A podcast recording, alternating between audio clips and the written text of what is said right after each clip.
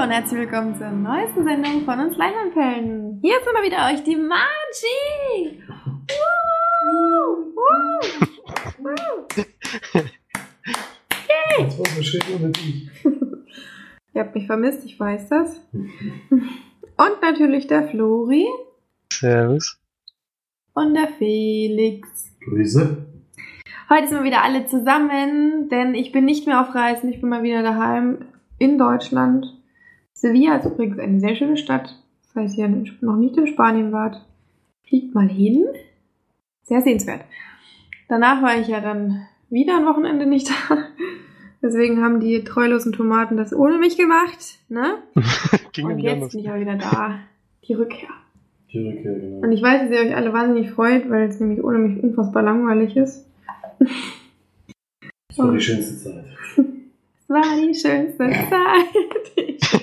Den habe ich auch noch live gesehen. Mit einem von meinen Das wir letzte Woche schon thematisiert, ja. Mit Floribori. Aber das soll ja nicht das Thema sein, weil wir reden hier ja nur über Filme. Wir sind nämlich langweilig und haben nur ein Thema. Außer vielleicht noch die drei Fragezeichen live. Die aber, waren ja auch nur aber die haben ja auch ein bisschen was mit Filmen zu tun. Zumindest mit Synchros. Ja, aber okay, genug abgeschweift. Ich würde sagen, Felix beginnt mal wieder mit den Filmstarts der Woche. Genau, diesmal vom 22.12. Genau, da war es wieder. Genau. Die Rückkehr. Und Ja. Assassin's Creed läuft in der Woche an. Ein sehr komischer Neustart mit 27.12. Rutscht deswegen in die Filmstarts von nächste Woche schon mit rein.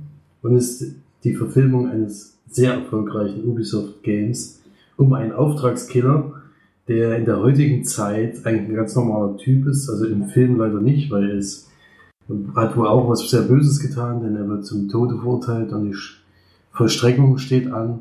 Und er stirbt aber nicht, sondern er wacht auf in einem sehr komischen Gebäude, wo er niemanden kennt und sie erklären ihm, eigentlich bist du schon, bist du gestern gestorben, aber wir haben dich hierher geholt, weil du in deiner Vergangenheit oder in deinem früheren Ich ein Assassine warst. Und dann wird er in eine Maschine geschickt und mit der kann er zurückreisen und kann auch Einfluss oder kann die Geschichte nacherleben, die es damals gegeben hat und da versuchen sie halt mehrere Sachen rauszukriegen. Und im Spiel ist man eigentlich die ganze Zeit unterwegs und muss versuchen, auf sehr elegante Weise und äh, ohne groß auffällig zu werden, Leute umzubringen. Könnte man so ein bisschen mit Hitman vergleichen, ist aber eher ein bisschen anders, weil es dann doch mehr auf Kampf ausgelegt ist und vor allen Dingen auf Klettereinheiten. Die gibt es ja bei Hitman jetzt nicht so. Ja. Ich bin sehr gespannt. Der Trailer sagt mir zwar nicht, äh, sagt mir zwar nicht zu, Ja, läuft doch viel zu oft. Äh, ich hoffe trotzdem, dass es mal eine gute Videospielverfilmung gibt, denn die haben schon das Potenzial, manche Spiele jedenfalls, es wäre schön, wenn da, dass man Erfolg ist, dass die Leute auch mal Videospiele mehr verfilmen. Hätte ich nichts dagegen. Gibt es auf jeden Fall einige Geschichten, die da auch gerne mal filmisch erzählt werden können. Dann haben wir noch einen neuen Disney-Film, der anläuft, Vajana. Äh, das Disney-Abenteuer um eine mutige junge Seglerin, die aufbricht, eine magische Insel zu finden. Ah, ja. Lief letzte Woche oder vorletzte Woche eine Sneak von in Stuttgart beim Erik vom Kinocast. War aber nicht gewesen. Lief aber irgendwie in Sneak B. Da, wo eigentlich immer die schlechteren Filme laufen, sagte er, aber naja. Dann haben wir noch einen Film, der zum Glück bei mir, ach nee, der kann ja trotzdem noch eine Sneak kommen, denn es läuft am 25.12. an, also diesmal sind ganz komische Zeiten irgendwie in diesen Kinostarts irgendwie haben sie alle ein paar andere Tage gewählt. Und zwar Vier gegen die Bank. Der neue Film von äh, Wolfgang Petersen mit Till Schweiger, Matthias Schweighöfer, mich, Michael Bulli Herbig und Jan-Josef Liefers. Und Wolfgang Petersens Remake seiner eigenen Krimi-Komödie von 1976 mit den vier Darstellern. Ja, habe ich noch nichts dazu gehört, nur mal einen Trailer gesehen. Weiß nicht, ob das jetzt äh, soll wohl so ein Ocean's Eleven sein mit den bekanntesten deutschen Darstellern so ein bisschen. Also ich weiß nur, dass Steven Gätchen in London bei der Weltpremiere war.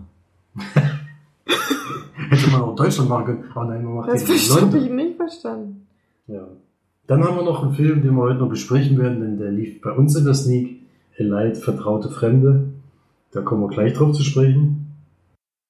Eine schöne Besch Bescherung schwarze schwedische Komödie über ein Weihnachtsfest, das aus dem Ruder gerät. Gab's ja auch. Der, der lief auch, fällt mir gerade ein, der lief auch bei den nordischen Filmtagen. Haben wir auch nicht geguckt. Stimmt. Dann haben wir noch einen Film, den Florian gleich noch besprechen wird und Marge, den, wir letzte, den ich letzte Woche schon gesehen habe, nämlich Nocturnal Animals. Dann Gemeinsam wohnt man besser, eine Komödie. Warmherzige WG-Komödie über einen mürrischen Pensionär, der mit einer exzentrischen Studentin zusammenzieht. Super. Super. Viel an die Uhr. Und ein Horrorfilm, den müssen wir natürlich auch noch nennen. Angriff der Lederhosen-Zombies. Klingt gut. Österreichische Horrorkomödie über eine Zombie-Epidemie in den Alpen. Und auf jeden Fall, wir müssen wir auf jeden Fall definitiv und hundertprozentig ins Kino gehen. Nee, ins Kino gehen wird schwierig, weil der glaube ich wieder nirgendwo läuft. Aber auf Blu-ray schon fast wegen der Titelpflicht. Ja. Damit bin ich fertig mit den Filmstarts für diese Woche. Übrigens auch wieder ein Filmstart vom 25.12. Also irgendwie sucht sich nächste Woche jeder seinen eigenen Tag aus, um, um zu starten. Also ganz komisch. Und geht damit weiter zu den Kinocharts. Äh, Neue Nummer 1 diese Woche. Auf Platz 5 Arrival. Platz 4 der erste Neuensteiger auch ist Christmas Party, den ich an das nie verpasst hatte. Immerhin 120.000 Besucher. Platz 3 Willkommen bei den Hartens. Platz 2 Fantastische Tierwesen, wo sie zu finden sind.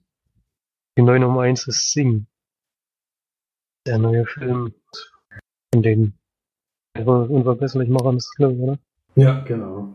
genau. Ja, mit 385.000 also. Ganz ordentlich. Hat mich echt überrascht, dass da so viele reingegangen sind, weil doch, naja. Der Trailer sah jetzt nicht so. sah der Trailer nicht so wahnsinnig gut aus und ich hätte auch nicht gedacht, dass da so viele Leute Interesse dran haben. Aber naja, mal gucken. Ja! Dann würde ich sagen, kommen wir mal zur Sneak. Denn wir müssen heute uns ein bisschen ranhalten, da wir ungefähr 20.000 Filme zu besprechen haben. Ich habe Ja, übrigens schon zwei Usos getrunken, nur mal so nebenbei. Weil heute meine, meine Zunge ein bisschen stolpert. Wisst ihr Bescheid? Also, Sneak. Klar, geguckt hat nämlich die Marge und der Flori, das, was äh, Felix schon angesprochen hat. Ich war endlich mal wieder in der Sneak. Ich habe wirklich schon Entzugserscheinungen bekommen, weil ich das so vermisst habe, in die Sneak zu gehen. Es waren ja bestimmt jetzt sechs Wochen, die ich nicht war. Und dann war ich in einer Woche gleich zweimal. Und im ersten, wie schon gesagt, waren Flori und ich in non Noct Nocturnal Animals. Ähm, willst du den besprechen, Flori? Das können wir ja kurz machen. Felix hat den ja letzte Woche schon Okay. zusammengefasst. Geht, Ja, um, also, genau. geht um Amy Adams, die spielt eine Galeriebesitzerin, glaube ich. Nee, die ist einfach eine Künstlerin.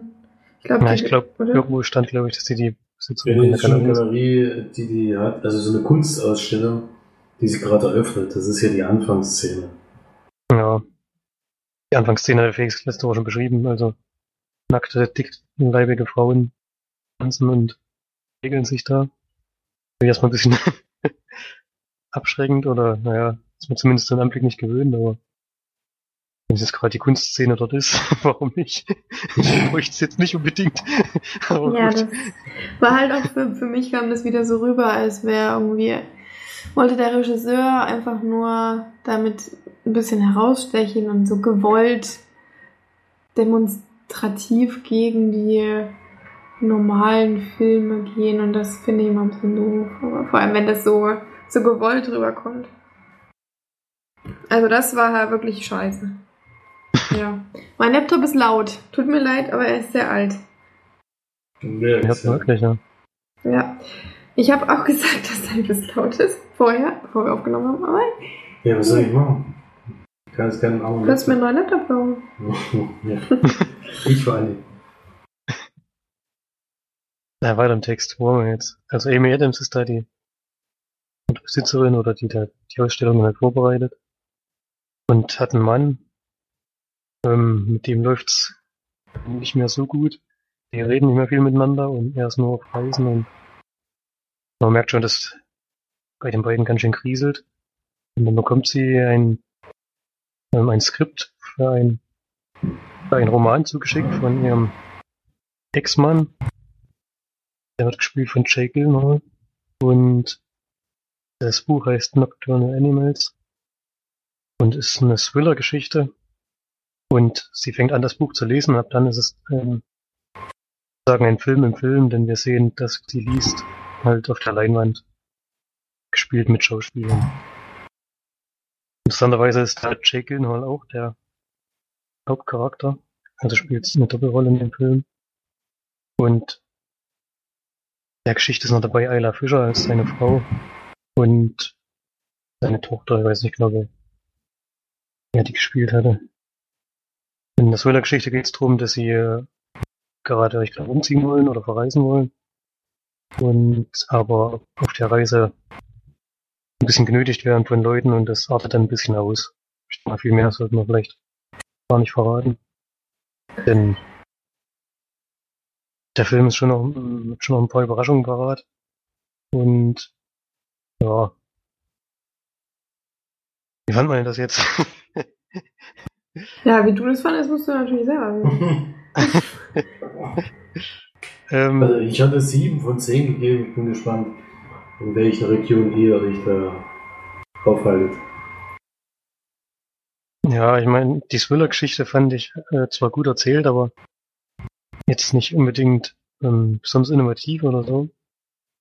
Ähm, war aber von allen Schauspielern auf jeden Fall sehr gut gespielt. Und ich fand den Film auch durch seine Machart interessant. Ich fand es ja sowieso interessant, dass der, ich glaube, mit seinem zweiten Spielfilm so eine Schauspielerriege gekriegt hat. Michael Shannon spielt ja auch noch mit, den habe ich noch gar nicht genannt, der spielt so einen Polizisten in dieser Thriller-Geschichte. Was auch noch ganz cool war bei dem Film, der hat ungefähr in der Mitte oder so ganz kurzen, ne, schon, schon fast Genrewechsel. in dem Moment, in dem ich damit nicht gerechnet hätte. Hat niemand mit gerechnet. Viel mehr, verraten wir da jetzt mal nicht. das war schon ganz cool gemacht. Und ja, bin da so in Felix-Region mit vielleicht ja auch doch auch sieben von zehn langen. Schon ein besonderer Film, aber hat mich nicht hundertprozentig überzeugen können. Ja, ähm, ich habe heute auf Arbeit, weil da so viel zu tun war, habe ich einen Zeitungsartikel gelesen über den Film, beziehungsweise über den, über den ähm, Adam Sword, ne, wie ist Ben Tom Sword? Tom Sword. Herr Ford, wie ist das Wort? Oh Mann. Oh, ich bin durch. Ja, auf jeden Fall steht da drin, dass der so viele oder die Besetzung ähm, bekommen hat, weil er die schon so gut kennt, weil er nämlich schon unfassbar viel gemacht hat. Der hat auch schon wirklich einen Haufen Geld gemacht über Mode, über Kosmetik, über was weiß ich, irgendwelche Fashion und so weiter. Da ist er übelst, auch ein, er war Model und er, ich weiß auch nicht, so richtig, muss ein übelst bekanntes Tier sein, auch in der Modewelt. Und dadurch hat er einen richtig hohen Stellenwert allgemein schon und hat dann gesagt, ich will, habe eigentlich mal auch Bock, äh, Filme zu machen und ist dann über diese Modesache dann zum Film gekommen und äh, hat dann bei im ersten Film auch wieder übelst viele Preise bekommen irgendwie, zumindest steht das, stand das so im Artikel. Und äh, mit dem, beim zweiten Film hat er dann eben durch diese, seine vielen, vielen Kontakte, die er irgendwie hat, ähm, konnte er sich diese Besetzung zusammensuchen, weil auch irgendwie alle Bock hatten, bei dem mitzuspielen, weil er anscheinend schon alleine durch seinen Namen extrem viele Zuschauer generiert und auch viele Junge und so. Deswegen wird der ähm, Film wohl auch relativ erfolgreich sein, zumindest so die Prognose. Ähm, ja, es ist eben ein ziemlich gewagter Film teilweise, aber auch manchmal gewollt gewagt. Äh, auch dieses komische, also dieser Genrewechsel, den du gerade angesprochen hast, den einfach niemand erwartet, der ist eigentlich wie, wenn du eine Liebeskomödie guckst oder Liebes und alles läuft wie am Schnürchen und so, wie man es eben kennt und auf einmal kommen Zombies oder so, was ja überhaupt nicht reinpasst. Also wohl, das wäre auch wieder geil. Aber bei dem äh, fand ich es unpassend und einfach hat mir nicht gefallen, obwohl ich ja, was das Genre angeht, ähm, eigentlich immer sehr zu begeistern bin. Aber das fand ich total übertrieben, weil man Also ich finde, so kann man Herzinfarkte auslösen, weil nämlich kein Schwein damit rechnet, dass sowas passiert. Und dann, ja, klappt die Omi um oder so. die Omi, die sich den Film anguckt, naja gut. Aber ich fand es nicht so toll. Und ich fand den Anfang nicht toll. Ich fand es eben zu gewollt. Ähm, und teilweise war er mir einfach auch zu lang, hat ziemliche Längen gehabt. Und ähm, ich würde so 6 von 10 Leinwandperlen geben. Doch ein bisschen besser als Durchschnitt, aber ich glaube nicht, dass ich da nochmal Lust hätte, den zu schauen. Mir noch gut gefallen hat, was mir jetzt reingefallen ist, war der Schluss. Den fand ich sehr schön gewählt. Ja, du magst ja offen enden. Ich würde nicht sagen, dass es, nicht sagen, dass es ein offenes Ende ist. naja, man weiß nicht, wie es dann weitergeht mit den Ja, gut, weiß ich ja nur. Hauptpersonen. Auch wenn sie mir, Naja, aber man kann sich meistens erahnen, aber da kann man sich noch nicht mal erahnen, wie es mit dem Ehemann weitergeht, mit dem Ex-Ehemann, bliblablub. Aber gut. So, dann kommen wir auf jeden Fall zum zweiten Sneak-Film. Den hatten Felix und ich Donnerstag, Donnerstag. Vielen wir wissen auch beide nicht. Frankfurt. Leid, vertraute Fremde. Wir wissen beide auch gar nicht, warum wir den überhaupt zu Ende geguckt haben. Das stimmt. also, äh, erschreckenderweise, weil der Film ist nicht gemacht von Robert Zemeckis. Was mich ein bisschen erschreckt, nach dem, was ich da gesehen habe. Ein Regisseur, der mir eigentlich noch keine schlechten Filme bisher beschert hat, also richtig schlecht, meine ich. Naja, richtig schlecht Diesmal- war er jetzt auch nicht der, aber diesmal, diesmal schon, also auf jeden Fall war schlecht. er schlecht. äh, Leid, vertraute Fremde mit Brad Pitt in der Hauptrolle als Max und Marion Cotillard als Marianne, die beide in, war das Marokko? Nee, Casablanca. Casablanca, stimmt. Casablanca stationiert sind als ja, Auftragskiller für die jeweiligen Länder, also er für Großbritannien, sie für Frankreich. Und sie werden zusammengebracht, um einen, um den deutschen, ja, wie nennt man die dort? Nazis? Nein. Äh, auf jeden Fall der dort in der Botschaft, also den Botschafter umbringen soll, den Deutschen. Ja. Und darauf bereiten die sich so ein bisschen vor und lernen sich so ein bisschen kennen. Er spielt dort die Figur, äh, also als ihr Mann und muss eben auch sehr gut Französisch sprechen, muss, äh, kommt angeblich aus Paris und um in diese Veranstaltung hineinzukommen, die der, die, wo der Botschafter auftritt, ähm, vers- äh, muss er sich eben als die geben und muss versuchen, dort äh, von diesen Nazis eine Einladung zu bekommen. Sie hat es ja schon gekriegt, weil sie sehr beliebt ist dort und äh, gut untergetaucht ist, wenn wir es mal so ausdrücken. Und dann, ja, kommt er da rein und dann passiert ein bisschen was. Und dann, wie weit soll man den Film eigentlich erzählen, weil es ist ja schon die erste dreiviertel Stunde jetzt. Es Ja, nur das dann Problem ist halt bei dem Dann Film, geht's erst los dass eigentlich. genau, dass das ungefähr eine Dreiviertelstunde dauert, bis wirklich mal was annähernd Interessantes Dann passiert. passiert was und dann kommt, geht eigentlich die Geschichte erst los. Deswegen muss man es vielleicht doch noch sagen. Dieser Anschlag gelingt und sie müssen fliehen. Und sie flieht mit ihm nach England und sie haben eigentlich am Anfang gesagt, wir dürfen keine Gefühle zulassen untereinander und dann entscheidet, äh, fragt er sie aber schon kurz nachdem sie in England ankommen, ob sie ihn heiraten würde. Und dann kommt es halt zu dieser Beziehung und das birgt dann einige Schwierigkeiten, muss man so sagen. Ja.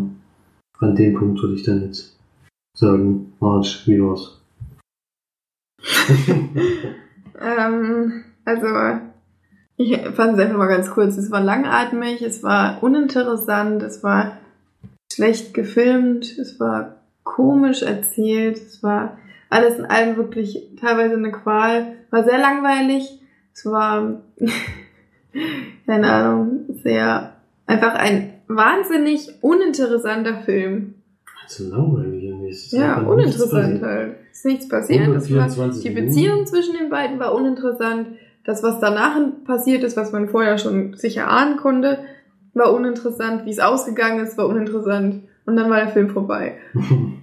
Also 124 Minuten sind auch eindeutig zu lang gewesen. Viel zu lang. Hat einfach gar nicht die Story dahinter gehabt, um diese Zeit auszufüllen. Und ich bin da genau bei March Meinung. Ich habe mich da, mir kam es viel zu lang vor. Ich habe auch zweimal einen Film zu March gesagt, der Film ist so unglaublich langweilig. Schon im Kino. Es passiert einfach nichts. Es ist wirklich, Es passiert wirklich gar nichts. es war irgendwie, ich weiß nicht, das hat einfach vorne hinten nicht gepasst. Ich bin von ihm Besseres geworden. Mich wundert sehr diese Thematik, die er sich ausgesucht hat. Eigentlich ist es ja ein heftiges Drama eigentlich. aber Es ist wirklich so erzählt, dass es dich überhaupt nicht mitnimmt. Äh, gar nicht mit den Leuten mitleidest, die da im Zweiten Weltkrieg ja eine wirklich äh, ganz schlimme Sachen erlebt haben. Es kommt irgendwie nie so richtig rüber. Die Ha- Charaktere sind ja überhaupt nicht sympathisch. Irgendwie. Es kommt nicht so ganz rüber. Vor allem Brad Pitt spielt von vorne bis hinten immer gleich. Der hat den ganzen Film über denselben Gesichtsausdruck. Und man hat das Gefühl, die haben ein Take oder höchstens zwei und dann war, war, haben sie weiter gedreht. Also man hat echt überhaupt nicht das Gefühl gehabt, dass sie sich da irgendwie mal angestrengt hätten. Und es Ja. war einfach extrem deutlich, fand ich. Es war leider nichts. Von mir gibt's da drei von zehn Leinwandperlen. Für mich unterer Durchschnitt.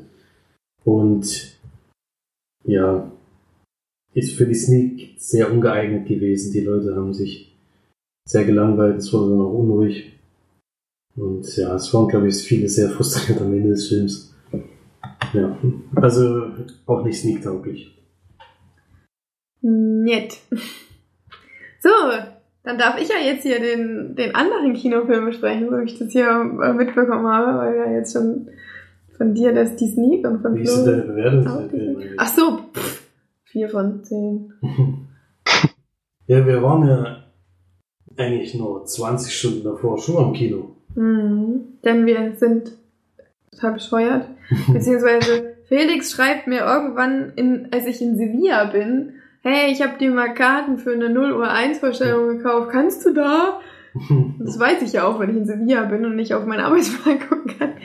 Aber es, es geht natürlich um den Film, den wahrscheinlich alle Filmpodcasts diese Woche besprechen. Ähm, Rogue One haben wir geguckt und zwar Mitternacht am 15. 15.12., also Donnerstag um 0 Uhr 1. Ja, Ja. aber viel wollen wir ja gar nicht zur Geschichte erzählen, oder? Eine Geschichte, da gibt's auch nicht wirklich. Ja, es gibt schon eine Geschichte. Ähm, Eine sehr wichtige Film. ja, das eine Ding war ein bisschen wichtig, sonst war nichts wichtig. Ja, das ist wohl das Wichtige. es gibt immer, wo gibt es denn Film mehrere wichtige Dinge? Ja, schon. Egal, ähm, auf jeden Fall haben wir Rock One geguckt und das Lustige ist, wir sind um 8 ins Bett gegangen. sind um 8 ins Bett gegangen, um, um 11 wieder aufzustehen und dann um 3 wieder ins Bett zu gehen, um dann bis um 8 zu schlafen. Das war auf jeden Fall, wir haben uns sehr merkwürdig gefühlt, so früh ins Bett zu gehen, nur um einen Film zu gucken. Aber mh, es war auf jeden Fall eine Erfahrung oder ähm, ja, ein Erlebnis. Denn wir waren nicht allzu viele im Kino, muss man sagen. War komisch, war nicht so. Ich habe gedacht 0 Uhr 1, na gut, in der Woche, aber gerade bei Rogue One Das war auch der größte Saal des Kinos. gehen vielleicht ein paar mehr rein. Wir hatten auch wieder 3D, natürlich. ähm, ja, Rogue One, was wir lernen auf jeden Fall die schöne Dingsbums kennen. Felicity Jones. Felicity Jones kennen. Oh Mann. Ich vergesse immer ihren Namen. Ich weiß gar nicht warum. Der ist eigentlich relativ leicht zu merken. Meiner in weiblicher Form.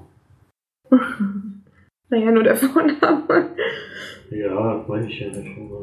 Jin heißt sie in dem Film. Jenna ist im Film, genau. Die die Tochter von Mats Mikkelsen spielt. Auch irgendwie sehr witzig fand.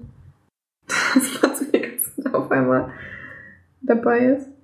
Ähm, Das wusstest du noch gar nicht. nee, das wusste ich nicht. Ich wusste vieles. Ich wusste auch nicht, dass Denzel Washington mitspielt. Nee. Ja, Forrest Whitaker. Mann, die ganz immer vergesse ich, äh, verwechsel ich die. Ja, der wird ja Denzel ausgesprochen, aber gut, das war ja eh Forrest Whitaker. Ähm, ja, Felicity Jones spielt auf jeden Fall die Tochter von Mats Mikkelsen, der ein Wissenschaftler ist im Star Wars Universum und am Todesstern mitbaut. Ja, und äh, der wird dann quasi für den Todesstern, also das spielt ja zwischen Drei und drei vier. und vier, diese, diese Geschichte.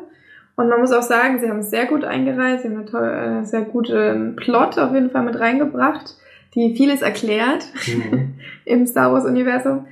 Und ja, wenn man eben nicht viel, nicht viel verraten will, ist natürlich schwierig, was man dann jetzt noch sagt. Sie wird dann auf jeden Fall von den Rebellen entführt, weil sie eben, wie gesagt, die Tochter des Wissenschaftlers ist, der an den Todesstern baut, um den Rebellen zu helfen, beziehungsweise an den Vater zu kommen, damit die ja, verhindern können, dass der Todesstern eben alles Mögliche wegmetzelt. ja, ähm, dann ist auf jeden Fall noch ein völlig überflüssiger Forrest Whitaker dabei, der eine extrem komische Stimme hat und mich in dem Film leider nur genervt hat, der aber nicht ganz so lange zu sehen ist, deswegen vielleicht nicht so schlimm ist. Hast du ihn eigentlich schon gesehen, Flori? Nee. Oh. Ähm, bitte verlasse diesen Podcast jetzt. Wenn man innerhalb von vier Tagen, innerhalb von vier Tagen nicht den neuen Star Wars gesehen hat. Vor allem jetzt ist Wochenende, hallo? Na, Ich okay. hätte keine Zeit. Natürlich Na, nicht. Studio. Hm. Gibt auch keine Weihnachtsfeier war schon wieder. Achso. Jeden Tag. Es kommt den ganzen Tag immer. Nur Star Wars. Egal. Ja, und dann entwickelt sich da eben eine Geschichte drumherum, um diese, ja, dass sie dann mit den Rebellen zusammen versucht, ja, ihrem Vater und den ganzen Dingen drumherum auf die Schliche zu kommen. Ähm, ich muss sagen, mich hat die erste Stunde überhaupt gar nicht überzeugt. Da war ich sehr, mh, naja, mh, wie macht, sagt man das jetzt ohne zu spoilern? Das war halt einfach ähm, für mich sehr extrem uninteressant. Eben, wie gesagt, ich bin halt auch kein Science-Fiction-Fan, obwohl da jetzt auch wirklich nicht viel mit Science-Fiction war. Da ging es eher so um zwischenmenschliche Beziehungen, um das, wie kommt Felicity Jones jetzt dazu, ja, ihren Vater zu suchen und vor allem dann auch ganz platte Dialoge, die ich wirklich überhaupt nicht gut fand. Also die erste Stunde hat mir nicht sehr gefallen, dafür hat die zweite Stunde es dann doch relativ gut wieder rausgerissen, weil es einfach dann ja bombastisch wurde. Gerade auch alle, die Star Wars mögen, für die ist es, glaube ich, ein absolutes Highlight. Die letzte Stunde. Und mir hat die letzte Stunde auch wirklich sehr, sehr gut gefallen, das muss man schon sagen. Und der Score ist unfassbar gut in dem Film. Das muss man wirklich mal unterstreichen und herausheben, dass der wirklich nur teilweise an den Original ähm, Star Wars Soundtrack erinnert. Ja, dann nur so ein paar Teile aufgreift und da drumherum noch einen ganz individuellen und eigenen ja, Score macht, was ich wirklich super gut fand. Und er weicht eben doch in vielen Dingen ziemlich vom Original oder von den Originalen ab, aber irgendwo dann auch wieder nicht, weil das hat viele auch wieder so kleine Easter Eggs drinne und gerade auch von der Schnittweise ist er wieder sehr wie die alten Filme, finde ich. Auch, dass es dann erst übelst lange dauert, bis irgendwas passiert und dann passieren irgendwie 10.000 Dinge auf einmal. Dann kommt so ein Bild, vielleicht mal so 10 Sekunden, dann das nächste und wieder das nächste, wieder das nächste, weil sie dann immer irgendwelche Standorte wechseln. Und das erinnert sehr, sehr an die Original, also an die richtig Originalen, finde ich. An den dritten, vierten, fünf, fünften, vierter, fünfter, sechster. Fünfter. Vierter, fünfter. Fünfter, fünfter, sechster. Ähm, und das fand ich dann wieder sehr gut. Also muss sagen, wenn die letzte Stunde nicht gewesen wäre, wäre ich extrem enttäuscht gewesen. Weil mich die erste Stunde wirklich ziemlich runtergezogen hat. Aber dann hat sich's wieder sehr ausgeglichen. das ist das Gute bei Filmen. Der kann auch gerettet werden. Ich finde, äh, in letzter Zeit haben sowieso die Regisseure oder allgemein die Autoren Probleme, neue Charaktere einzuführen. Hier haben sie eine große Gruppe, die sie am Anfang alle einführen müssen. So ähnlich wie bei Suicide Squad mit ihren Kurzgeschichten. Hier ist es ein bisschen anders gewählt. Die lernen sich auf diesem Weg so ein bisschen kennen. Und man hat aber irgendwie nie das Gefühl, dass man so eine Beziehung zu diesen Charakteren aufbaut, ganz anders als letztes Jahr bei Finn und Ray, wo man eigentlich am Anfang diese kurze Sequenz bei ihr auf dem Planeten miterlebt und sie sofort sympathisch findet. Das kommt hier einfach nicht auf am Anfang. Es dauert erst ewig, immer so ein bisschen mit den Leuten mitfiebert und sowas. Das hat mir schon gefehlt. Ist aber auch das Problem bei Disney-Filmen allgemein in letzter Zeit. Diese ganzen Origin-Geschichten, auch in dem Marvel-Universum, haben sie immer Probleme, diese Charakter irgendwie spannend einzuführen. Und ja, die Forrest Whitaker Charakter, den habe ich auch nicht verstanden, weil er hätte ja auch wie ein normaler Mensch reden können, dann hätte er auch nicht genervt. In dem Moment, es war so ähnlich, würde ich vergleichen mit Bane bei Batman The Dark Knight Rises. Der hat ja dann auch seine Stimme so sehr dermaßen äh, verzogen, verstellt, die, verstellt die ganze Zeit. Und ich habe immer gedacht, warum macht er das jetzt? Damit hat er einfach sich nur lächerlich gemacht und bei Whitaker war es genauso. Einfach lächerlich. Und ja, aber dann, was dann in der Völlig überflüssig, die ganze Figur war völlig überflüssig. Die hätte man einfach nicht gebraucht. Die hätte ich mir auch anders vorgestellt, weil ich das auch vorne beim Filmplakat drauf ist, hätte ich auch gedacht, dass die Figur irgendwie eine andere Wichtigkeit hat, als die es dann im Endeffekt war. Ja, aber dann kommt natürlich der große Vorteil bei Star Wars. Man kommt dann in den Action-Teil und da ging es wirklich dermaßen zur Sache. Also das war ein Fest für alle Kinozuschauer, glaube ich. Ja, glaub, außer für den, der neben mir saß. Ja, der war halt unfähig. Jetzt kommt der absolute Rage-Modus bei March. Ja. Ich war noch gar nicht fertig. Du warst ja gar nicht fertig, okay, dann muss ich meinen Rage-Modus noch kurz, kurz zurückhalten. Aber zurückhalten. Je, je länger ich ihn drinnen lasse, desto mehr staune er sich auf. Ne? Ja, dann wird er halt heftiger, ist okay. es gibt auf jeden Fall Leute, die andere Leute beim Kinofilm gucken, leider immer stören müssen. Das ist der große Nachteil. Ja, erzähl erst mal. Aber Sonst an sich, also für die zweite Stunde, wäre für mich wieder die Punktzahl vom letzten Jahr drin gewesen. Für die erste Stunde nicht ganz. Und würde da 8 von 10 Leinwandperlen für diesen Film geben, was immer noch sehr hoch ist und auch völlig verdient, eigentlich sogar noch ein Stück höher, wenn dieser Anfang ein bisschen spannender gewesen wäre. Vor allen Dingen für mich auch der Soundtrack, äh, einer der besten, die ich in der letzten Zeit gehört habe. Das war echt Gänsehaut, ey. Das war unfassbar. Ich habe mhm. schon lange nicht mehr so den Sound von einem Film miterlebt. Äh, ich hätte es mir am liebsten gleich gekauft, am nächsten Tag war ein bisschen teuer. das war echt äh, ganz, ganz toll. Also da merkt man halt, dass wenn man die Musik von Star Wars ein bisschen nur abwandelt und ein bisschen was Neues hinzugibt, was da noch möglich ist. Also Gänsehautmomente ohne Ende. Ganz, ganz toll. Deswegen auch die hohe Wertung. Minuspunkte geben wir ja nicht mehr dafür, aber ja. ich sage jetzt trotzdem, dass man dass bei Disney-Filmen echt aufpassen muss. 3D lohnt sich da nicht bei keinem Film mehr und das war dieses Jahr bei Star Wars leider auch so.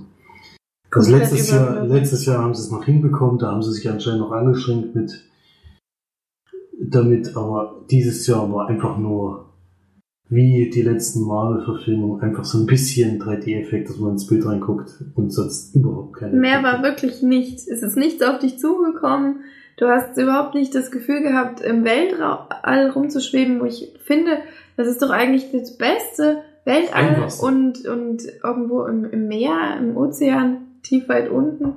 Das ist auch das Geilste, wenn du da 3D hast, wenn du das ordentlich einsetzt. Aber die haben es einfach völlig verkackt. Selbst wenn die da rumgeflogen sind am Ende, wo es dann so richtig geile Schlachten auf einmal gab, die auch bei mir völlig unerwartet kamen, aber dadurch richtig geil war. Ähm, da hätten die das so gut einsetzen können und kein Stück 3D, wirklich. Es war so schlimm und dann regt man sich darüber schon auf. Und jetzt kommt meine absolut gute Überleitung. Zum Rage Mode. Zum Rage Mode. Genauso wie dem Vollidioten, der neben mir saß. Schöne Grüße, wenn du das hörst. ähm, nee, ist mir auch egal. Es war wirklich, ich habe immer das Glück, neben solchen dummen.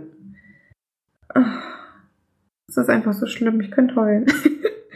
einfach ein Film will man wirklich ja, absolut Man geht nur Uhr eins in einen Film. Will nichts hören, damit nichts. man einer der ersten ist, den Film zu schauen. Dann muss man doch irgendwo als normaler Mensch denken, dass jemand den Film gerne gucken möchte. Egal wie vielleicht schlimm oder furchtbar er den, er den Film findet, dass die Leute, die nebendran sitzen, vielleicht auch ganz gerne die Geschichte verfolgen wollen oder einfach ohne irgendwelche Kommentare das Filmerlebnis genießen wollen. Aber nein, der besagte Herr neben mir, der ungefähr 19 war und sich als allergrößten Star Wars Kenner und Experten betitelt wahrscheinlich in seinen kühnsten Räumen, fängt dann an, kommentiert jegliche Szenen mit, wie schwachsinnig das doch ist und das passt überhaupt nicht zu den Voranteilen und die Originalfilme waren viel besser und äh, wie schlecht die Synchro wäre und wie, wie furchtbar doch ähm, diese ganze Inszenierung ist und die ganze Zeit irgendwelches Schnauben und Seufzen und arme Gefuchtel und gestikulieren und keine Ahnung. Den ganzen Film über, dass ich wirklich so genervt war irgendwann. Den ganzen Film ja nicht über, du hast Ja. weh unterbrochen, muss man so ausdrücken. Ich habe dann mich zu ihm gedreht und habe gesagt, wenn du den Film scheiße findest, da vorne ist die Tür, ansonsten sei einfach leise. Und dann hat er äh, gemacht und war ruhig, aber mit seinem komischen Rumgefuchtel hat er auch nicht aufgehört. Immer dieses, dieses, äh, Er hat What the fuck? der ist einfach zu dumm. er fand den Film scheiße, kann er gerne, ist mir doch scheißegal, wie der den Film findet. Ich will es nur einfach nicht wissen. Und ich will seine tollen Expertentipps oder Anmerkungen vor allem nicht hören, wenn ich 001 so einen scheiß Film gucke. Also scheiße war nicht, nein, tut mir leid. Aber ähm, Vor allen Dingen hatte er anscheinend überhaupt keine Ahnung, wenn er sagt, das passt nicht in das andere Universum, das ist nicht wie die alten Filme. Dann tut's mir leid, wenn man das nicht eben, er hat halt gedacht, er wäre übelst der Kenner mit seinen 19 Jahren, die er vielleicht gerade mal war, wenn überhaupt. Er kennt dann natürlich alles Star Wars in- und auswendig. Hat wahrscheinlich einmal den dritten Teil geguckt und den Rest bei YouTube gespult oder so. Keine Ahnung, es ist, kann. Ne? es ist einfach wirklich so was Unfaires, wenn man Menschen mit seiner Dreistigkeit das Kinoerlebnis kaputt macht. Das ist so unfair, weil man kann das nicht zurücknehmen. Das ist, man, wenn man neben so einem scheiß Vollidioten sitzt, dann, Deswegen sind wir eigentlich um die Zeit auch ins Kino gegangen, weil die anderen Vorstellungen sind ja noch viel, viel mehr Leute. Ja. Und da ist es ja noch Und vor allem, äh, da sitzen dann die möchte gern. Die, die, genau, die, da gi- gibt's die dann wahrscheinlich zuhauf, die dann denken, sie, sie werden übelst die, du, ein Star Wars Poster und ein T-Shirt äh, tragen oder so. Aber es ist Ja. wirklich ganz schlimm. Es ist, ich ist finde, halt schade, wenn, wenn man den Leuten einfach den Spaß verdirbt. Sollte man einfach nicht machen. es ist vor allem sau unfair irgendwie. Was ist denn deine Punktzahl bei diesem Film? Hm. Also die erste Hälfte hätte ich höchstens zu vier gegeben. Das war auch übertrieben. Nee, fand ich nicht. Mir hat das überhaupt nicht gefallen. Mir hat dieses auf dem, na ich, scheiße, ich kann das ja nicht sagen. Aber diese, weißt du, wo sie bei Forrest Whitaker waren, hat, fand ich völlig, über, völlig überflüssig. Das hätten sie komplett rauslassen können. Da hätten sie es auch irgendwie anders machen können. Deswegen war für mich die erste, so ein Hälfte. hm, die erste Hälfte war für mich irgendwie sehr überflüssig. Was richtig, ach so, was wir gar nicht gesagt haben, was richtig geil war, waren äh, teilweise die Animationen im Film. Das haben wir noch gar nicht gesagt. Da kommt nämlich eine Figur vor, die leider schon verstorben ist, die sie dann animiert haben, die wirklich unfassbar gut aussieht, wo man teilweise gar nicht denkt, dass es animiert ist. Ja, ähm, aber so würde ich dem Film 7 von 10 Lemon Pen geben. Damit verlässt Mautschneider dort den Podcast. Ganz bestimmt, weil ich einen Punkt weniger gebe als du. Ja, Sehr 7 von witzig. 10 ist ja schon schwach. Nee, finde ich nicht. Außerdem kann ich ja wohl meine Meinung haben, wie ich will. Ja, die Unfähigkeit ist halt unverkennbar. Aber gut, weiter geht's. Wir waren sonst waren wir nicht mehr im Kino. Da ich mit dem Martin Kino March war nochmal, oder? Die March war nochmal, die kann man Ach ja, ich war. Wir müssen aber auch jetzt ey. der Sprache erzählen. ja, jetzt auf Spanisch. Mhm. Äh, hola. Nee, wie ist der Film? Ist der Film? ähm, der Film hieß Animalos Fantasticus. Kann man sich vielleicht schon denken. Ähm, fantastische Tierwesen habe ich in Sevilla beziehungsweise in Spanien geguckt. In einem Kino, was wirklich sehr interessant war, weil dann nämlich die hinteren Plätze weiter unten waren als die vorderen Plätze. Das bedeutet, man hat bergauf geguckt. ähm, war ein bisschen anstrengend, aber und extrem dreckiges Kino. In Sevilla sowieso, oder ich weiß nicht, ob es, ich kann es nur auf Sevilla sagen, ich kann es nicht ganz Spanien sagen. Ähm, alles ist sehr dreckig und vor allem die Toiletten. Wenn du da irgendwo ausgehst und so, trink lieber nicht so viel, damit du nicht pinkeln musst. Kleiner Tipp. Oder setz dich einfach nicht hin. Ähm, aber zurück zum Kino. Ich habe mir fantastische Tierwesen oder Und wo sie zu finden sind. Fantastical Animals and Where You Can Find Them oder so. Was ist, glaube ich, im Original? Weil ich habe es nämlich im Original geguckt. Moment, muss ich mal gucken. Ähm, da, da, da, da, da, da. Wo steht das denn? Steht das nicht hier? Oh, da geht, ging 2 Stunden 13? Mhm, da ging man relativ lange. Kommt mir gar nicht so lang vor. Das ist immer ein gutes Zeichen. Fantastic Beasts and Where to Find Them. Beasts, genau. Ich habe ähm, nämlich in OV geguckt mit spanischen Untertiteln. Aber ich war sehr froh, dass, äh, dass wir ein Kino finden konnten in Sevilla, was OV gezeigt hat, was aber in Spanien allgemein relativ sehr verbreitet ist, weil die nicht so eine große Synchro dort haben und dann viel immer mit Untertitel zeigen. Ähm, ja, Felix hat es ja schon erklärt, spielt im Harry Potter-Universum. Ähm, ja, Braucht man aber keine Vorkenntnisse unbedingt. Man braucht nicht unbedingt, genau. Ist aber äh, das Drehbuch auch von Joanne K. Rowling geschrieben, was ziemlich cool war. Und sie hat auch bei der Produktion natürlich geholfen. Regie hat David Yates gemacht. Hat er Der hat schon die ersten zwei und dann noch hinten und weiter hinten noch, ich glaube 5 und 6 oder sowas hat er die Harry Potter schon gemacht. Hm. Er hat unter anderem zuletzt die Legend of Tarzan gemacht, den ich nicht so gut fand. Ach ja. Auf jeden Fall haben wir Eddie Redmayne in der Hauptrolle. Catherine Waterson. Kannte ich jetzt noch nicht so richtig. Kanntest du die? Nee, nee. War aber gut. War gut besetzt, fand ich. Ja. Ich fand die Besetzung allgemein Ja. gut. Vor allem, weil natürlich der schönste Mann der Welt mitgespielt hat. Und dann noch in OV. Ich fand es so wunderschön. Colin Farrell hat eine relativ, nee, Colin Farrell, äh, eine relativ große Rolle in dem Film, was natürlich mein Herz ein bisschen höher hat springen lassen, obwohl er da den Bösen gespielt hat. Aber ist egal. Hauptsache Colin Farrell.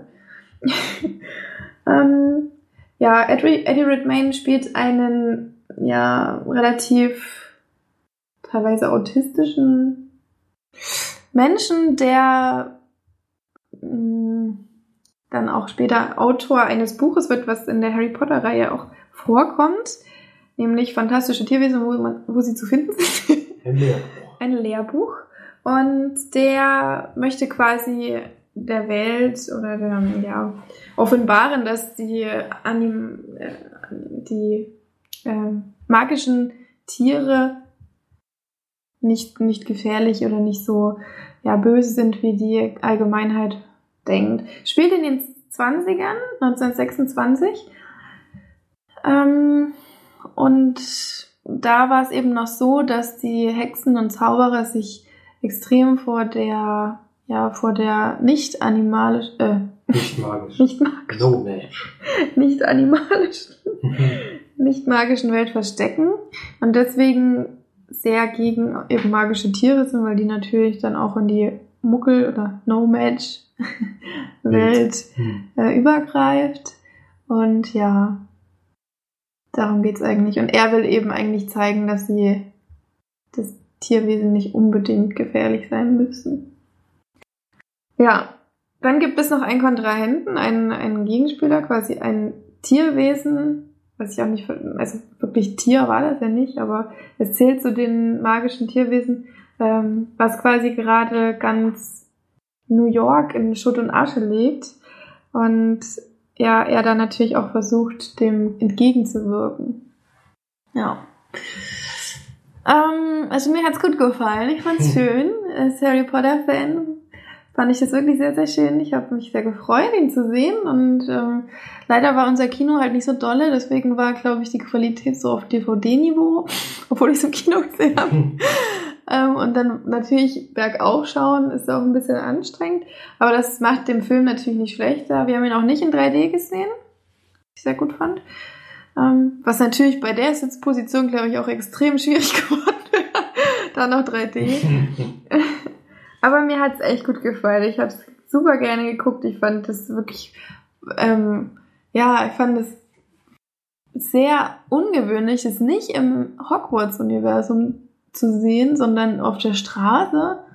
Und Das das, vor allem, dass es direkt eigentlich losgeht. Weil, ja, genau. dauert erstmal ewig. ja, dauert so. Hier ist nach fünf Minuten wird schon Mhm. zum ersten Mal gezaubert. Das ist stimmt. sonst nicht der Fall. Das stimmt, ja. Das war sehr cool. Eddie Redmayne hat mich am Anfang ein bisschen abgeschreckt, muss ich ehrlich sagen. Am Anfang, ja, wo zum ersten Mal diese Tierwesen besänftigt, fand ich es echt wieder doof, aber dann. Ähm, ich hab's irgendwie, ich hatte ihn, ich fand irgendwie, ich fand, er ist ein bisschen überqualifiziert für die Rolle, weil er spielt dann halt ziemlich intensiv, aber man gewöhnt sich dann irgendwann dran. Und das war jetzt nichts Negatives. Und ich finde es schön, dass es noch mehrere Teile davon gibt. Da freue ich mich schon drauf, die dann zu gucken. Und ja, für alle, die Harry Potter mögen, auf jeden Fall großes, großes, ähm, große Sehempfehlung. Und geht da auf jeden Fall rein. Joanne K. Rowling kann das halt einfach. Zumindest in dem Harry Dem Potter ist sie Universum. einfach Und ja, sind ziemlich viele coole Ideen dabei, ist auch sehr lustig. Ich muss wirklich oft lachen. Und ja, von mir so eine 8 von 10. Also ich habe ihn lieber geguckt als Rogue One. Naja, bei mir was ganz, naja, lieber. Naja, das will ich jetzt nicht sagen. Ja, ich habe auch gesagt, ich. Rogue One habe ich auch gerne geguckt, aber ich habe bei beiden dieselbe Punktzahl gegeben. Also, Na, siehste. fand ich beide sehr gut. Ich finde vor allem, dass ich Jahresabschluss zwei solche Blockbuster, die mir so gut gefallen, das hat schon lange nicht mehr gegeben. Innerhalb Hm. von so kurzer Zeit vor allem. Da gab es doch sehr, sehr viele Enttäuschungen. So, dann dürft ihr jetzt mal wieder. Ja, Florian, willst du anfangen oder soll ich anfangen? Mache ich mal kurz ein Meet the Witz, Meet habe ich geguckt? Eine Komödie. Andy Garcia spielt ja die Hauptrolle, er spielt einen Gefängniswärter und lebt mit seiner Familie in zum Teil von New York, das glaube ich, City Island heißt das. Hat eine Frau und zwei Kinder. Und dann wird ein neuer Gefangener ähm, in das Gefängnis eingeliefert. Und er bekommt mit, dass es sein Sohn aus einer früheren Beziehung ist, den er aber nie so richtig kennengelernt hat, weil er ähm, relativ schnell sich da aus dieser Beziehung gekrümelt hat und auch den Sohn sozusagen zurückgelassen hat. Und der ist jetzt eben auf die schiefe Bahn geraten und wird dort verlegt. Ist aber in seiner Gefängnisstrafe schon so weit, dass er auch unter Aufsicht irgendwie außerhalb des Gefängnisses sich aufhalten, auf, äh, aufhalten darf. Und dann nimmt Andy Garcia ihn mit nach Hause zu sich. Erzählt aber erstmal niemanden, woher er ihn kennt, sondern tut so, als ob er irgendwas reparieren soll in den zwei Wochen oder so, die er sich außerhalb des Gefängnisses aufhalten darf. Und dann nach und nach bekommt natürlich die Familie mit und ja, was eigentlich wirklich los ist und warum dieser Mensch mit in die Familie reingekommen ist. Denn am Anfang sind sie erstmal sehr, sehr negativ gegen ihn eingestellt. Und weil er natürlich auch ein bisschen gefährlich rüberkommt als äh, Gefangener. Leckt er bei dir auch so? Nö. Achso, okay, dann ist nur bei mir, sorry, Flori, du hast bei mir extrem geleckt. Du darfst einfach nichts von dem. Film hören, deswegen. Scheint so. ja, dann gibt's noch so eine kleine, dann gibt's so kleinere Nebengeschichten, die ist halt so, dass bei der Familie anscheinend nicht mehr viel miteinander geredet wird. Beziehungsweise sie sagen sich nicht immer so wirklich die Wahrheit. Und dann gibt's noch so ein paar Nebenstränge. Einmal dieser Vince heißt der, also der die Andy Garcia-Figur, erzählt immer zu Hause, dass er zu irgendwelchen Pokerrunden geht und dort ständig Geld verzocken, aber eigentlich geht er zu einem Schauspielkurs, weil er eine Schauspieler werden möchte. Und da lernt er dann auch noch so eine Dame kennen, die ihn da so ein bisschen auf dem Weg unterstützt. Und da gibt's eine Nebengeschichte. Und die Tochter hat auch noch so ein paar Probleme, die auch noch ein bisschen mit behandelt werden. Ähm, man gesagt, es ist eine Komödie, aber ich fand ihn eigentlich nicht wirklich lustig. Was aber teilweise nicht schlimm ist, denn ich finde, es ist ja eine tragische Geschichte, die er da erzählt wird. Äh, die mir doch re relativ gut gefallen hat. Geht halt so ein bisschen um die Beziehungen zwischen allen Beteiligten und ja, dass die Familie so ein bisschen aus diesem Loch, in dem sie sich gerade befindet, wieder rauskommen sollte oder ja. Muss. Muss. und dass natürlich die Figur, die da jetzt in die Familie dazukommt, da dann noch vielleicht auch eine Rolle dabei spielen könnte. Dass sich da wieder ein bisschen was ändert. Ähm, Garcia hat mir da gut gefallen. Fand weil natürlich die Nebengeschichte im Schauspielkurs ganz lustig. dann hat, hat er versucht, einen mittelmäßigen Schauspieler zu spielen oder so, der gerade am Anfang seines Weges ist. Schauspielkarriere. Natürlich nicht schlecht, wenn es ein Profi dann darstellen muss. Macht aber gut. Ja, wird dem Film so 6 von 10 Leinwandperlen geben, kann man sich schon mal angucken. Für mich stimmt als Genre nicht so ganz, als Community hätte ich den nicht bezeichnet. Hat aber wirklich ein paar schöne Momente. Ja. Kann man mal machen. Okay, ich habe kein Wort verstanden. Außer kann man mal machen am Ende. Kann man ma machen. so habe ich es verstanden. Das ich bei habe jetzt so. bei Felix besser aufgenommen. Ja, zum Glück klingt klingt das bei mir ein bisschen anders. Nicht so. Ich gehe dann direkt den nächsten Film über, denn Marge und ich haben vor etwas längerer Zeit schon einen Film gesehen, äh, den wir aber nicht, den ich extra letzte Woche nicht besprochen habe, weil Marge eben nicht dabei war. Und der hieß Shelter auf den Straßen von New York. Ein Film über zwei Obdachlose, die sich finden. Und einer davon ist Straßenmusiker, der durch Trommeln eben Geld verdient und die andere ist ja drogenabhängig und äh, hängt vor allen Dingen an der Spritze wegen Heroin. Und er versucht, äh, sie zu einem besseren Menschen zu machen, muss man so sagen will. Hm. So kurz zusammengefasst. Jennifer Connelly spielt da die Hauptrolle mit Anthony Mackie. Und sonst eigentlich nur ganz kleine Nebenrollen von irgendwelchen Personen. Das gab eigentlich sonst, das sind schon die wichtigsten Leute, die den ganzen Film tragen. Ist übrigens die erste Regiearbeit von Paul Bettany. Und der kam am 26. August 2016 direct to DVD in Deutschland raus. Habe ich seitdem auf der Leihliste und kam jetzt, ja, Wie bist du eigentlich auf den gekommen? ja, wegen den, also erstens ist auf diesem Cover schon eine sehr gute Bewertung. Dann habe ich gelesen, wer mitspielt und ja, Paul Bettany wollte ich schon mal wissen, wie der das macht und wie wir gesehen haben, hat es sehr gut gemacht. Hm. Also die Kameraarbeit war super. Der ganze Film war richtig gut. Also auch vor allem inszeniert und gedreht. Inszeniert, und gedreht war super, ja, also da kann man absolut nichts sagen. Das war ganz besonders. Es war wirklich ein ganz besonderer Film. Auch das Intro war so ein bisschen wie, ähm, wenn man eine Serie guckt, so ein Intro war Ja. das. Ganz, ganz wunderbar. Hat er sehr gut gemacht, kann ruhig weiter Filme machen, habe ich nichts dagegen einzuwenden. Vielleicht nicht so ein schweres Thema mal. Es war dann auch ein heftiges Drama. Und ja, von mir gibt's da sechs von zehn. Sechs von zehn nur. Ja, ich fand das schon gut, aber die Geschichte an sich fand ich jetzt nicht so spannend. Aber wie er es gemacht hat, fand ich super. Ja, die Geschichte zieht's für mich ein bisschen runter, die fand ich halt. Ja. Doch, die Geschichte fand ich auch sehr gut, vor allem weil man wenig Filme hat, die so ein Thema mal, äh, äh, mal aufgreifen, interessieren. Es gibt wenig Filme, die, die so ein mich Thema interessieren. Ähm, und deswegen fand ich das sehr, sehr schön. Ja, ich fand den Film allgemein sehr schön. Ich fand die Schauspieler toll. Ich fand die Musik schön. Es war eben mal was wirklich was Besonderes und für mich war das wirklich ein sehr, sehr toller Film. Also, ja.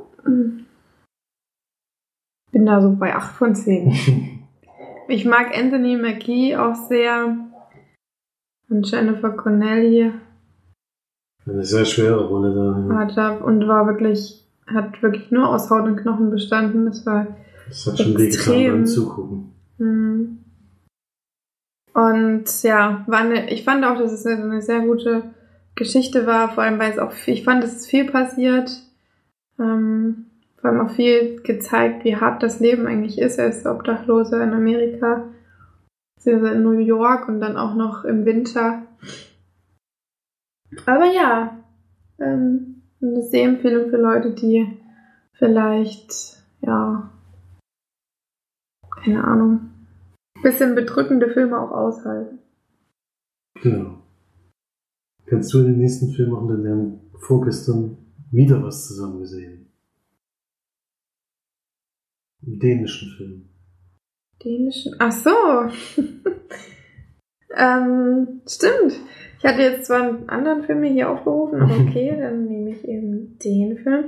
Der hat nämlich Florian schon mal besprochen, deswegen muss man gar nicht so wahnsinnig viel sagen. Der hat nämlich ihn das nie gesehen. Genau, und zwar geht es um Erlösung.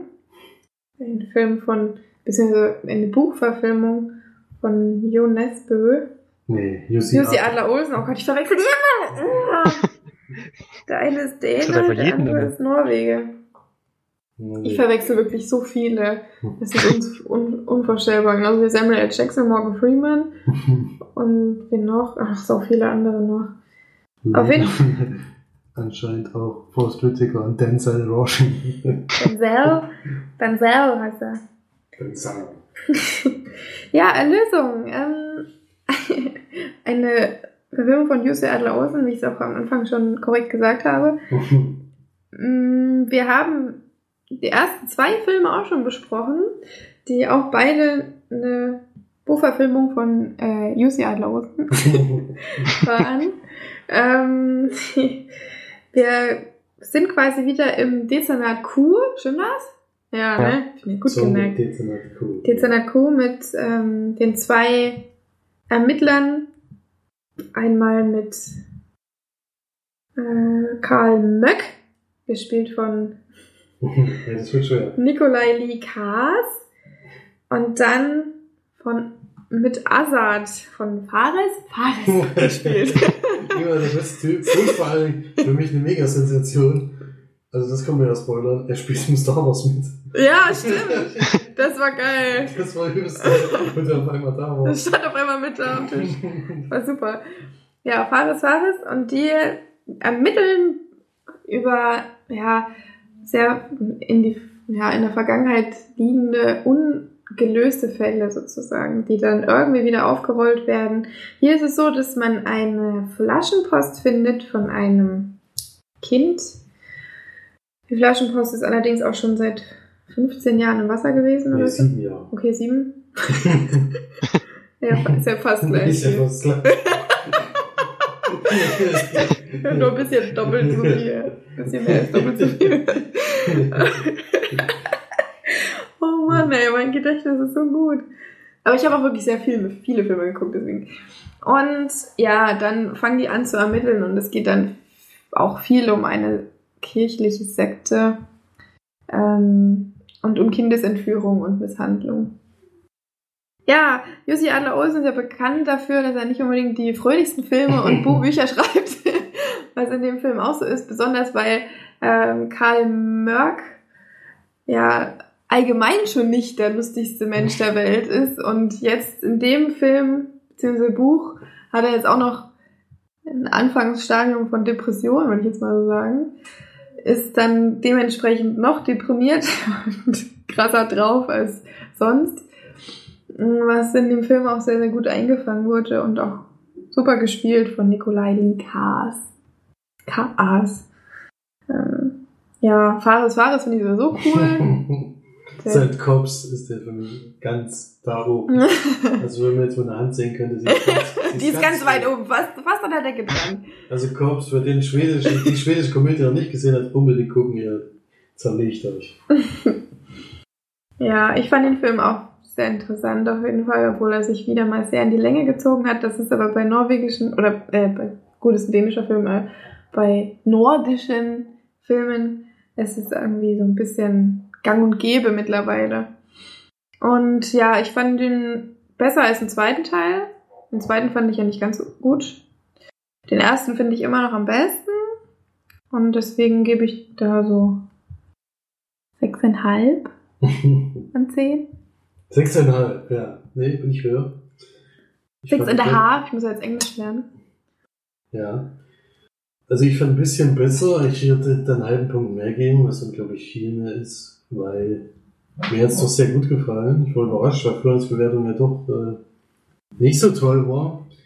Und ich fand nicht nur, dass es die ganze Zeit spannend war, auch bis zum Ende, sondern ich fand den Bösewichten vor allen Dingen sehr gut gewählt. Ich finde, man hat dem diese, diesen psychischen Knacks eigentlich immer angesehen, dass da irgendwas nicht ganz rund läuft bei dem Typen. Der übrigens haargenauso aussieht wie der von Dawson's Creek. Nein. Eins zu eins. Eins zu eins und Punkt. Hm. Keine Widerworte. Ja, leider nicht, aber ansonsten war das wirklich äh, für mich wieder eine tolle Verfilmung von dem Buch. Ich habe das auch schon gehört, als Hörbuch damals. Und ja, fand ich ganz toll. Vor allem diese schwierige, hatten ja eine sehr schwere Szene drin, wo wirklich sehr, sehr viel Aufwand betrieben wurde, um die zu filmen und die fand ich sehr gut umgesetzt. Also von mir 7 von 10 Leinwandperlen und auch eine Sehempfehlung. Sowieso. Du meinst bestimmt die Zugszene, oder? Ja. Die habe ich nämlich gerade kritisiert, weil die ist im Buch zum Beispiel gar nicht drin. Fand ich auch viel zu ausgedehnt und viel zu lang.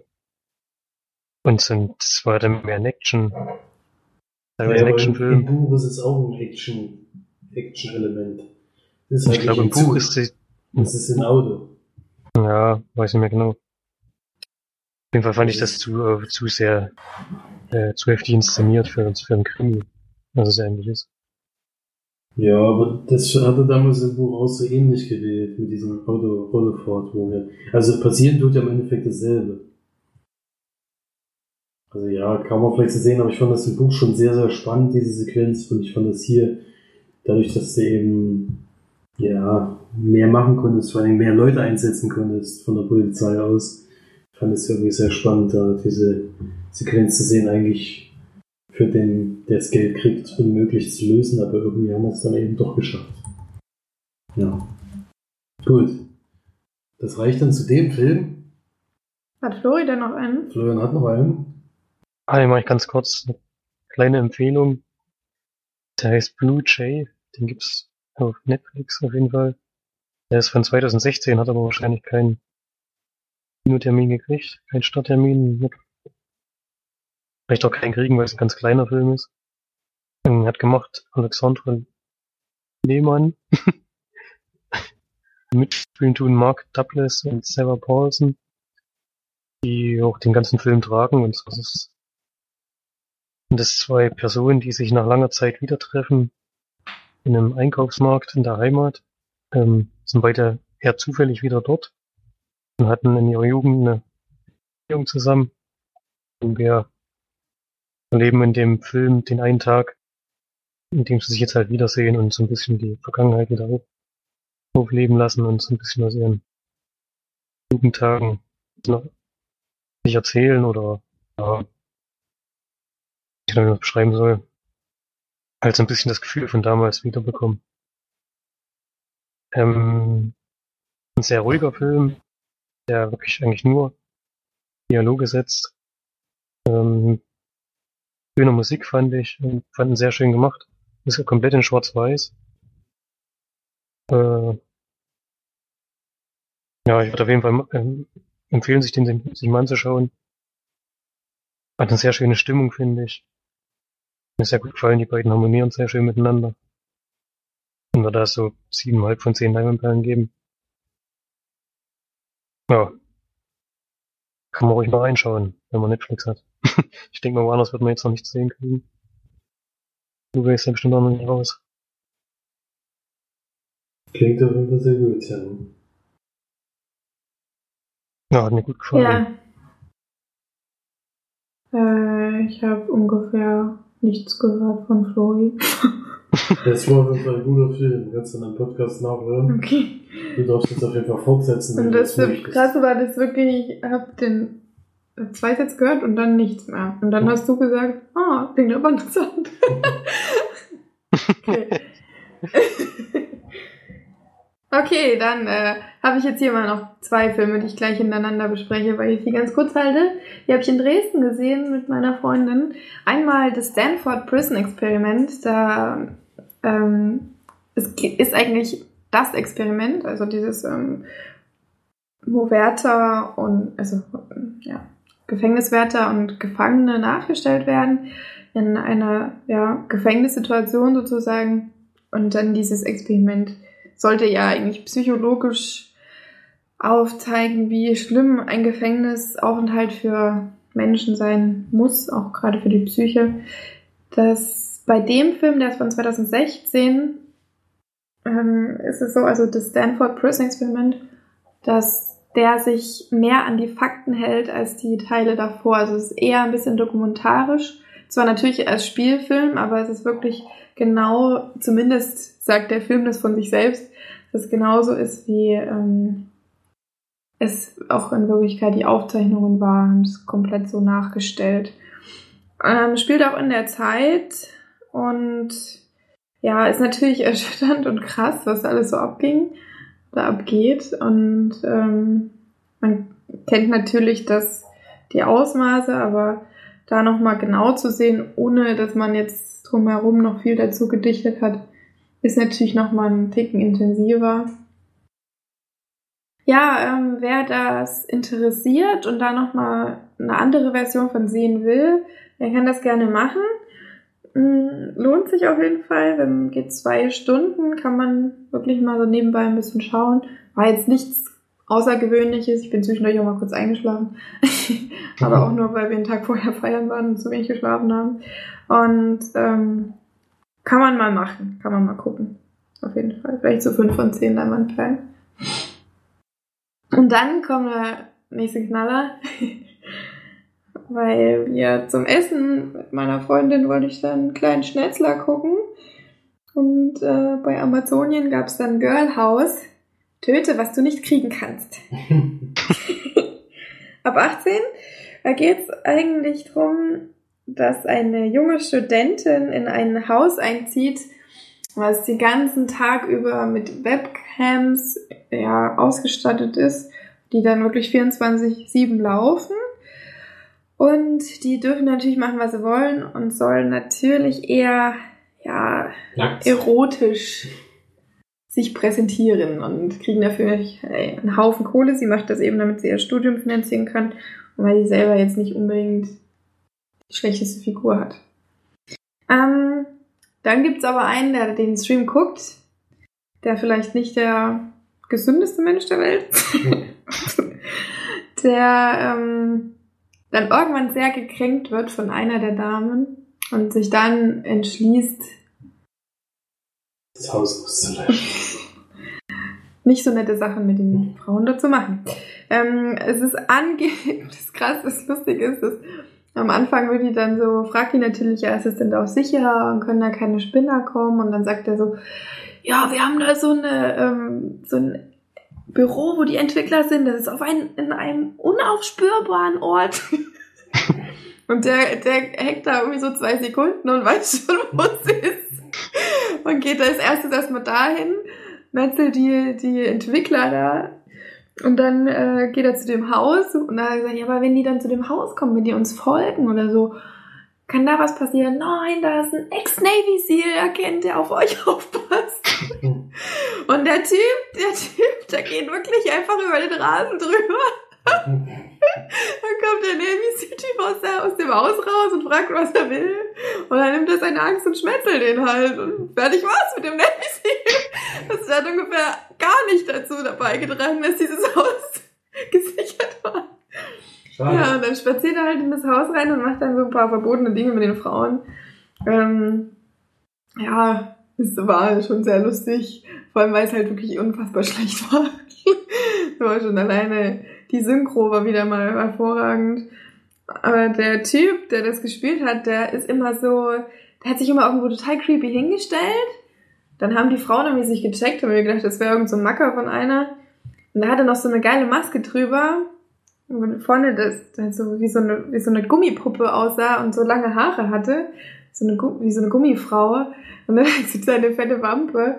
Und dann ist er einfach so gerannt, wie so ein Pinguin. So, so richtig watschelig. Und dann sind die Haare so hin und her geflogen. Und das sah so witzig aus. Wir haben uns eigentlich die ganze Zeit nur drüber be beeiert, weil er immer irgendwo stand. Und dann ist er hingerannt und hat die geschmetzelt. So, das ist so witzig. Muss ich dir nachher mal zeigen, ey. Das war echt so. Ja, ich habe den Film ja auch schon gesehen. Ja, weil dieses, dieses, das kommt relativ erst am Ende. Du hast ja gesagt, du hast relativ zeitig ausgemacht. Mhm. Ja, es war auf jeden Fall, es ist nichts. Kann man sein lassen, es ist wirklich gar nichts. Also kann ich niemandem empfehlen. Außer man macht sich vielleicht so einen lustigen Abend und guckt irgendwie schlechte Horrorfilme. Da kann man den auf jeden Fall mit einreihen.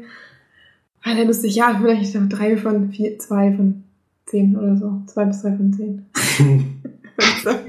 Mehr verdient er auf jeden das Fall. war auf jeden Fall schon am Anfang irgendwie doof. Vor allen Dingen ist ja, spielt es ja eigentlich hauptsächlich darum, oder geht es darum, dass nackte Frauen gezeigt werden. Im Mhm. Film werden aber keine nackte Frauen gezeigt. Doch. Also jedenfalls bis da zu dem Ja, Punkt. dann hast du aber wirklich nicht weit geguckt, weil das passiert. Erstens mal zieht es sich am Anfang ja komplett aus und dann, Ja, das ja, das ja- sieht man aber auch nicht wirklich, aber dann sieht man wirklich, man sieht eigentlich alles. und vor allem viel in Unterwäsche. Ja, aber das hat auch nicht geholfen, um mich dazu zu bewegen, den Film weiterzugucken. Ja. Dann haben wir noch äh, gestern einen Schlachter gesehen, das passt jetzt gerade ganz gut dazu, nämlich der Nachbar. Oder der Nee, the Neighbor. neighbor. Der wurde gar nicht übersetzt im Deutschen. Hm. Das Grauen wartet nebenan. Ein Film von Markus. Habt ihr eigentlich den, den übelsten Satzwitz? Töte, was du nicht kriegen kannst? Also er kriegt die Frauen nicht. Also weder sexuell noch sonst was, deswegen muss er sie töten.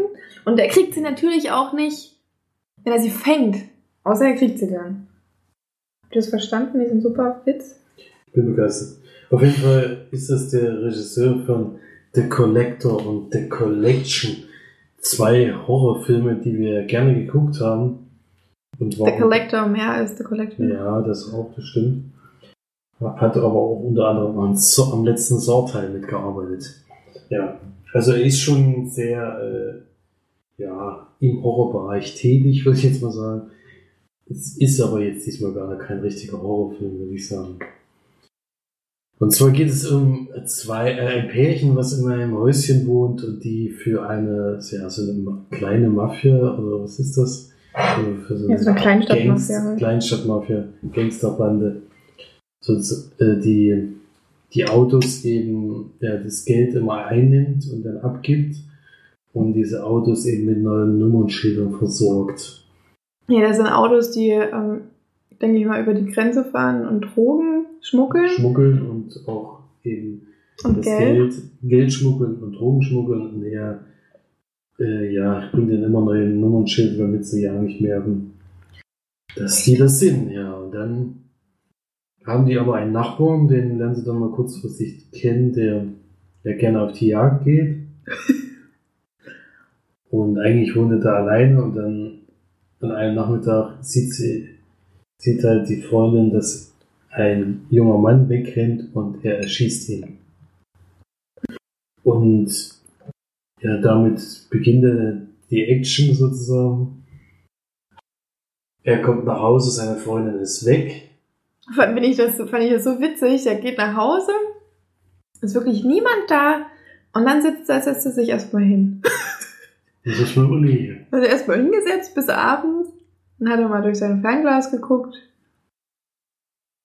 Genau, und dann geht er zum Nachbarnhaus, Nachbarshaus Nach zehn Stunden oder so. und fragt da mal nach und da ist er aber nicht da und er geht in dieses Haus rein und findet dort etwas Schreckliches. Das kann man natürlich nicht sagen, was da da findet und das ja, ist dann der Rest des Films. Also ab dem Punkt spielt sich das eigentlich in seine, in dem Haus des Nachbarn ab.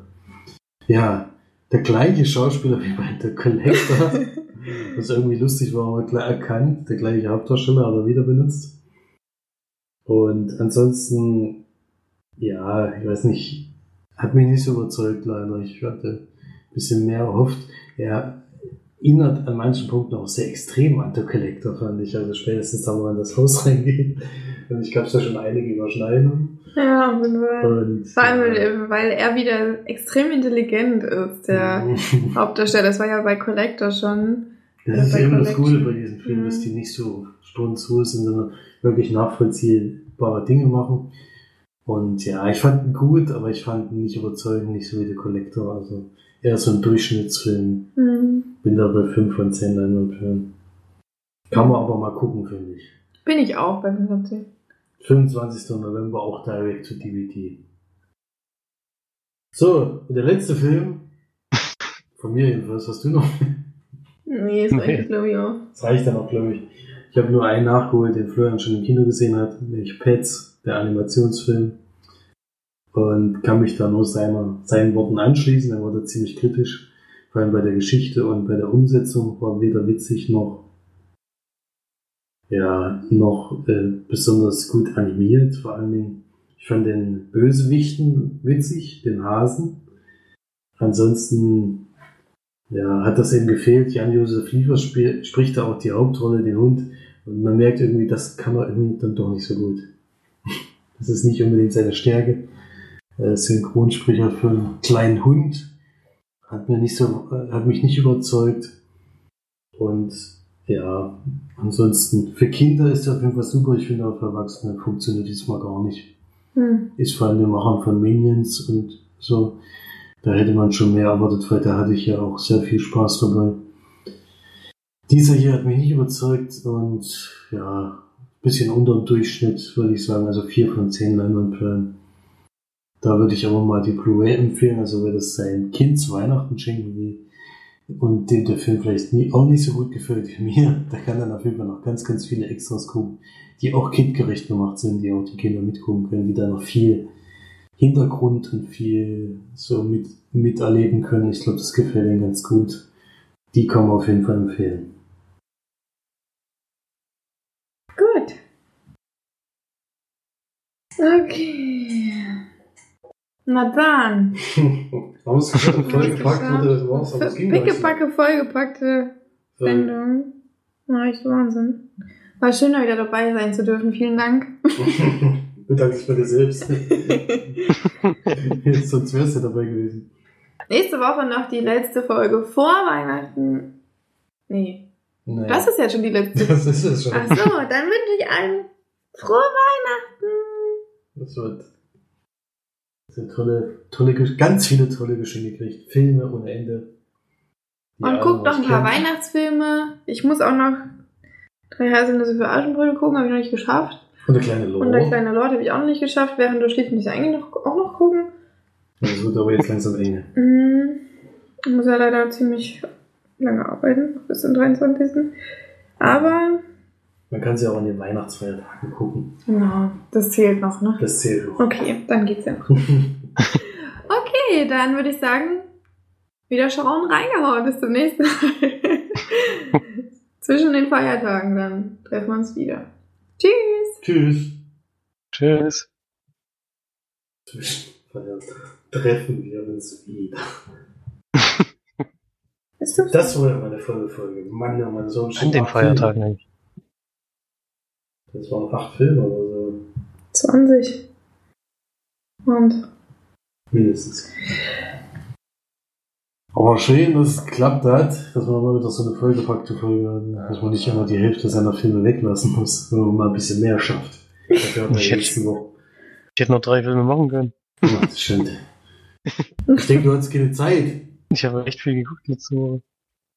Du hättest ja mal Star Wars gucken können. Ja, jetzt am Wochenende habe ich nicht mehr geguckt. Der lief am Donnerstag an. Um 0.01 Ich weiß. warum warst du nicht Null. da?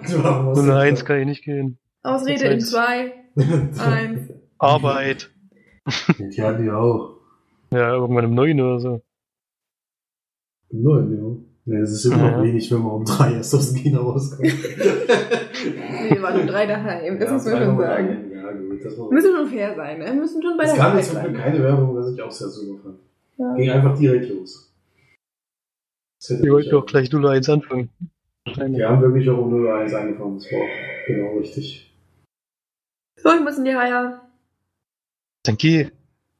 Dann bis bald. Gute Nacht, Flori. Gute Nacht. Bis zum nächsten Mal. Ciao. Ciao. Ciao.